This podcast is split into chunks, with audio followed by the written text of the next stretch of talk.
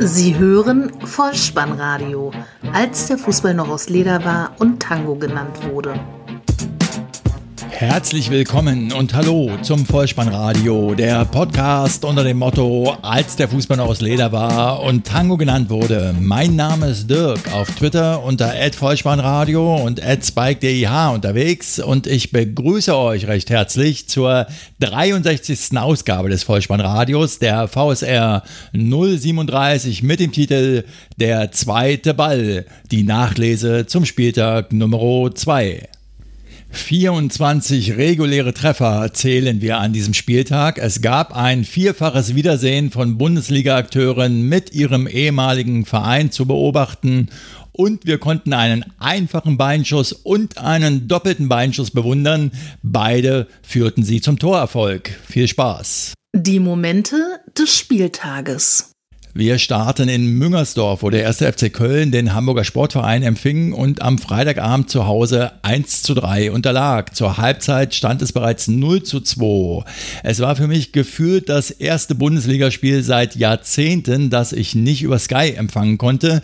Nun ja, der Eurosport-Player ist ab jetzt mit am Werk und wenn ihr den nicht nutzen wollt oder könnt, so schaut in den Tiefen des Internets nach. Da findet sich mit Sicherheit der eine oder andere Stream. Nicht nur der verdutzte Kölner Anhänger im Stadion, auch der neutrale Beobachter fragt sich nach dem Betrachten der Zahlen, wie denn dieser Auswärtssieg der Hanseaten zustande gekommen ist. Der FC hatte doch zu weiten Teilen den Ball, der HSV aber machte die Tore. Und zwar, indem er nicht mit dem Ball spielen wollte, mit dem der FC sich so genügsam vergnügt hatte, sondern er nutzte einfach den sogenannten zweiten Ball. Der zweite Ball, der ihnen immer wieder vor die Füße fiel, so nach einem Eckball in der 28. Minute. André Hahn war da dann zum 0 zu 1 erfolgreich. Ebenso in der 34. Minute Bobby Wood zum 0 zu 2. Sörensen, der Kölner, stellte den 1 zu 2 Anschlusstreffer bereits in der siebten Minute der Nachspielzeit der zweiten Halbzeit her ehe dann Holtby nach einem Konter in der neunten Minute der Nachspielzeit für den 1 zu 3 Endstand sorgte. Warum nun gab es eine solch außerordentlich lange Nachspielzeit? Felix Brich, der Hauptschiedsrichter, verletzte sich zu Beginn der zweiten Halbzeit an der Wade, konnte das Spiel selbst nicht fortsetzen und so kam Sören Storks, der Ersatzschiedsrichter, zu seiner ersten Partie als Schiedsrichter in der Bundesliga und nach einigen Sekunden schon stellte er Mergim Mavrei vom Platz mit Gelb-Rot, so dass der Hamburger SV diesen Sieg auch noch in Unterzahl über die Bühne brachte. Und so ganz nebenbei widerlegte der HSV mit diesem Auswärtsdreier und der vorgetragenen Spielweise einen Lehrsatz von Pep Guardiola, der ja zumindest zu seiner Bayernzeit so sinngemäß immer sagte, solange wir den Ball haben, kann uns der Gegner nicht gefährlich werden. Dass er es doch kann, musste der FC an diesem Abend bitter erfahren. Der VfB Stuttgart gewinnt sein erstes Heimspiel nach dem direkten Wiederaufstieg gegen den ersten FSV Mainz 05 mit 1 zu 0. Halbzeitstand noch 0 zu 0. In der 53. Minute gab es einen Eckball. Dennis Aogo, der eine Neuzugang, bringt eine Ecke von links herein und der andere Neuzugang, Bartstuber nämlich, fliegt heran und köpft aus sechs Metern den siegbringenden Treffer.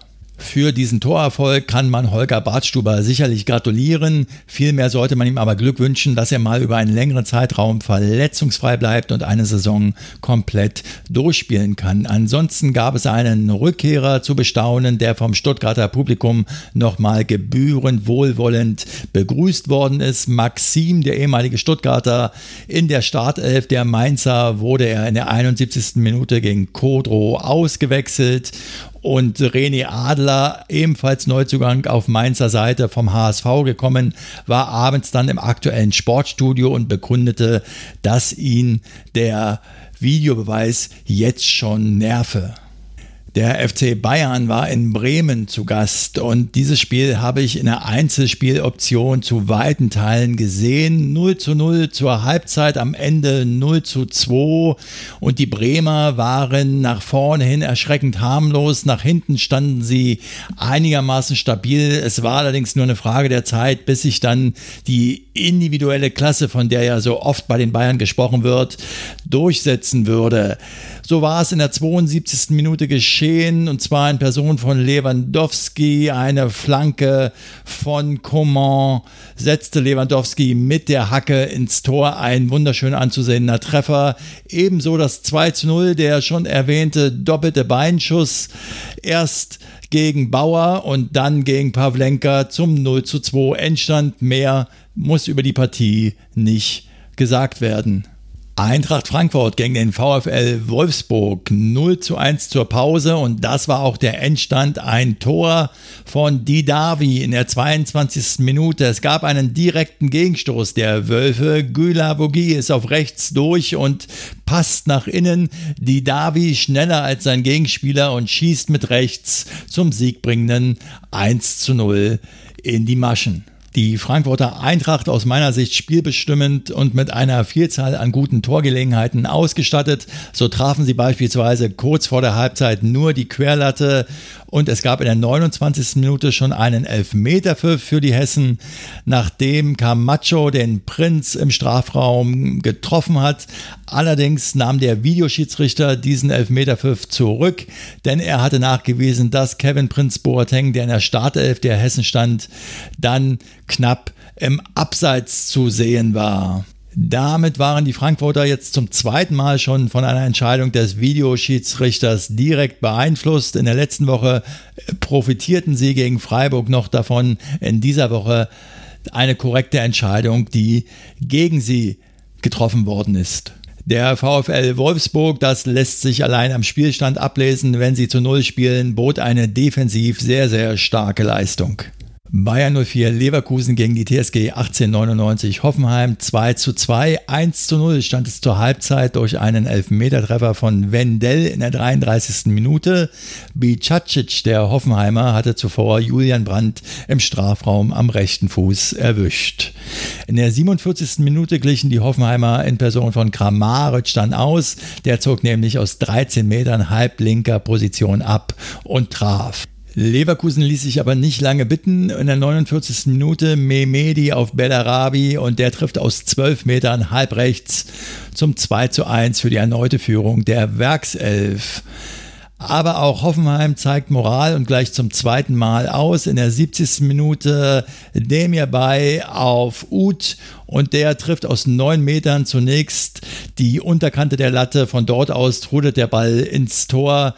2 zu 2 der Ausgleich und der Endstand. Der FC Augsburg trennt sich von Borussia Mönchengladbach 2 zu 2 unentschieden. Halbzeitstand 1 zu 2 und ich weiß ja nicht, wie lange der Augsburg-Manager Stefan Reuter früher in der Schule so überlegen musste. Zumindest hat er hier in der Vorberichterstattung auf Sky nochmal auf die Bobadilla-Klausel angesprochen, gesagt, dass er, wenn diese Klausel für Augsburg nicht so zustande gekommen wäre, er doch hätte etwas länger überlegen müssen, ob der Transfer überhaupt genehmigt werden würde. Er hatte mit dieser Äußerung sicherlich das sich bald schließende Transferfenster im Hinterkopf Kopf. Ich bin nun kein ausgewiesener Arbeitsrechtler und ich möchte diese Regelung auch nicht besonders anprangern, zumal sich ja beide Parteien offensichtlich einig waren. Nichtsdestotrotz hat das aus meiner Sicht ein wenig ein Geschmäckle Richtung möglicher Wettbewerbsverzerrung, was andere Vereine betrifft. Denn ich weiß zwar, es gab diese Regelung schon einmal äh, in der Vergangenheit. Kalmund als Leverkusen-Manager hatte Paolo Ring, den Nationalspieler von Leverkusen nach Nürnberg transferiert und sich sich dort eine ähnliche Klausel zusichern lassen. Aber nichtsdestotrotz, man merkt eben, dass beide Manager, Stefan Reuter und auch Max Eberl, durch die Schule von Uli Hoeneß gegangen sind. Lasst uns zu den Toren kommen. Nach 35 Sekunden trifft Alfred Finn Boggerson für die Mannen aus der Stadt der Puppenkiste zum 1 zu 0. Der Neuzugang der Gladbacher Zakaria in der achten Minute lässt sich nicht weiter bitten. Ein wunderschönes Dribbling, danach ein perfekter Doppelpass mit Stindel und schon steht es 1 zu 1. Wer trifft meist, weil er schneller rennt? Wendt, Wendt, Oscar Wendt. Oscar Wendt trifft in der 30. Minute per Kopf. Er nickt den Ball über die Linie, nachdem Hermann an Hitz gescheitert war. In der 89. Minute dann noch der Ausgleich durch den Neuzugang der Augsburger U20-Nationalspieler Cordova. Diesmal war Heller schneller als Wendt, flankt den Ball maßgerecht auf Cordova und der aus kurzer Distanz mit links locker über die Linie. Borussia Dortmund gegen Hertha BSC 2 zu 0, Halbzeitstand 1 zu 0 durch ein Tor von Pierre-Emerick Aubameyang in der 15. Minute. Wunderschöne Hereingabe von Nuri Shahin. Aubameyang trifft den Ball Volley ins Tor und auch noch durch die Beine seines Gegenspielers Rekik. Das 2 zu 0 steuerte Nuri Shahin, der überragende Mann in diesem Spiel, in der 57. Minute höchst selbst bei. Und zwar indem er den Ball per Dropkick perfekt rechts oben in den Winkel platziert. Oh, du lieber Augustin, das erste Heimspiel für Leipzig gegen den SC Freiburg ging am Ende 4 zu 1 aus. Zur Halbzeit 0 zu 1 für die in der ersten Halbzeit starken Freiburger durch ein Tor in der 23. Minute von Niederlechner. Terrazino und Haberer spielten vorher mit der Leipziger Abwehr Jurio und hebelten sie per Doppelpass aus. Niederlechner traf dann eiskalt. In der 48. Minute in der zweiten Halbzeit kam dann aber der Leipzig-Zug auf Touren. Timo Werner traf das erste Mal nach Ecke von Forsberg. Eine erfolgreiche Kombination, wie man sie auch schon aus der vorherigen Saison kennt. Werner Forsberg oder Forsberg Werner, wie ihr wollt.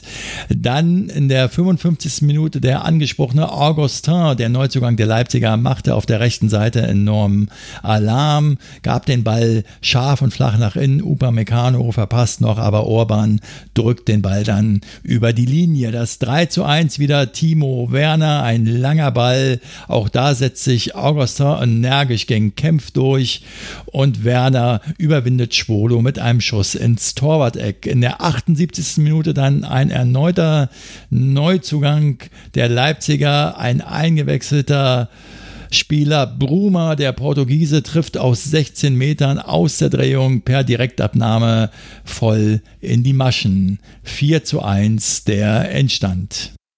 Hannover 96 gegen den FC Schalke 04, so lautet die letzte Begegnung des zweiten Bundesligaspieltages. 0 zu 0 zur Halbzeit und am Ende traf ein eingewechselter Neuzugang, der Brasilianer Jonathas. 1 zu 0 in der 67. Minute, der spielentscheidende Treffer durch den Jonatas Christian de Jesus Mauricio, wie er vollständig heißt und wer den Bestandteil Jesus im Vornamen hat, muss sich um die Zukunft nicht fürchten. Horst Held und André Breitenreiter trafen auf ihren Ex-Verein Schalke 04, bei dem sie in der Vergangenheit geschasst worden sind. Und mir hat in dieser Runde nur Ecki Häuser, der Sky-Feldkommentator, gefehlt, der ja Breitenreiter in der Vergangenheit in einem Interview nicht ganz journalistisch fair angegangen ist. Festzuhalten bleibt jedoch, der Aufsteiger Hannover 96 ist mit sechs Punkten aus zwei Spielen optimal gestartet. Da wir in Hannover geendet sind, möchte ich euch sagen, dass am Tag der Aufnahme, Montag, 28.08.2017, eine Trainertagung in Hannover stattfindet. Es waren gestern im 96-Stadion auch schon viele Bundesliga-Trainer und auch DFB-Trainer zu sehen. Unter anderem war natürlich Jogi Löw zugegen. Es gibt nämlich auch eine Länderspielpause. Jetzt am 1.9. trifft die DFB 11 in Prag im WM-Qualifikationsspiel auf den Gegner Tschechien und am 4.9. in Stuttgart trifft sie auf Norwegen. Daher beginnt der kommende Bundesligaspieltag auch erst am 8.9.2017 und für diesen dritten Spieltag gibt es jetzt eine kurze Vorschau in Form eines Toto-Tipps. Dabei steht die 1 für Heimsieg, die 0 für Unentschieden und die 2 für Auswärtssieg. Auf geht's! Der Tototyp. Der Hamburger SV trifft auf Leipzig 2. SC Freiburg gegen Borussia Dortmund 2. VfL Borussia Mönchengladbach gegen Eintracht Frankfurt 1. FC Augsburg gegen den 1. FC Köln 0. 1. FSV Mainz 05 gegen Bayer 04 Leverkusen 0. VfL Wolfsburg gegen Hannover 96 2, TSG 1899 Hoffenheim gegen den FC Bayern München. 1, Hertha BSC gegen Werder Bremen. 1, FC Schalke 04 gegen den VfB Stuttgart. 1. Damit sind wir am Ende dieser Episode angelangt und eine aktuelle Meldung für die Länderspielpause habe ich noch für euch, insbesondere für die Fans vom BVB. Borussia Dortmund verkündet die Verpflichtung des Angreifers Andrei Jarmolenko. Der Mann ist 27 Jahre alt, bekommt einen Vertrag bis 2021. Die Ablösesumme soll laut Spiegel Online zwischen 25 und 30 Millionen Euro betragen. Er hat für Dynamo Kiew 339 Pflichtspiele absolviert, dabei 137 Tore erzielt. Für die Ukraine hat er 69 A-Länderspiele absolviert und dabei 29 Tore erzielt. 2013, 2014 und 2015 wurde der 1 Meter und 89 Zentimeter große Angreifer Fußballer des Jahres in seinem Heimatland. Ansonsten möchte ich euch noch eine Empfehlung aussprechen für die kommende Woche. Ihr solltet bis zum 31.08. ein Ölkännchen bereithalten für den Fall, dass das Transferfenster klemmt und ihr am Deadline Day es möglicherweise nicht ordnungsgemäß verschließen könnt. Das wäre doch schade, nicht dass da noch eine Lusche durchrutscht. Äh, so viel zur Aktualität und nun sei mir bitte noch ein Rückgriff auf die letzte Episode gestattet. Ich habe einen kraftspendenden, wenn auch anonymen Kommentar unter der letzten Episode erhalten, der sich auf meine aktuelle Lebenssituation bezieht und wollte an dieser Stelle nochmal herzlichen Dank dafür sagen. Vielleicht schaffe ich es ja so zu halten wie Tobi Bayer, der zu Beginn seiner Episoden immer sagt, er liest uns vor um uns zu helfen, uns abzulenken von unseren eigenen Gedanken und besser einschlafen zu können. Ich versuche diesen Podcast zu machen, um mich zumindest kurzzeitig abzulenken von meiner derzeitigen Situation. Mal schauen, wie lange mir das gelingt. Bleibt mir am Ende nur zu sagen, das Vollspannradio findet ihr unter bolzen und ruppen.potspot.de. Dort findet ihr auch diverse Kontaktmöglichkeiten, um mit mir in Kontakt treten zu können. Ansonsten abonniert diesen Podcast, denn so verpasst ihr keine weitere Episode. Ich bedanke mich an dieser Stelle bei euch für eure Zeit und euer Vertrauen in diesen Podcast. Bleibt mir gewogen und auch heute verabschiede ich mich für den Fall, dass ihr den Kugel mal wieder im Netz unterbringen wollt mit dem Hinweis Kopf, Innenseite, Außenriss und Hacke. Nein, nur mit dem Vollspann geht er rein. Vielen Dank. Ciao. Sie hörten Vollspannradio. Vollspannradio. Vollspannradio. Vollspannradio. Vollspannradio. Vollspannradio.